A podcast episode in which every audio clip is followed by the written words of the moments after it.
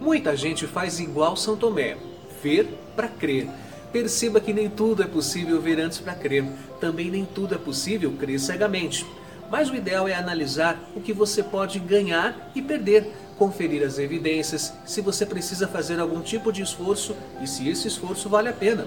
Você pode se surpreender com a quantidade de coisas que você poderá descobrir e não se permitir. Veja que nem tudo que você pode experimentar será garantia de sucesso mas às vezes é melhor se arrepender do que fez do que não ter feito.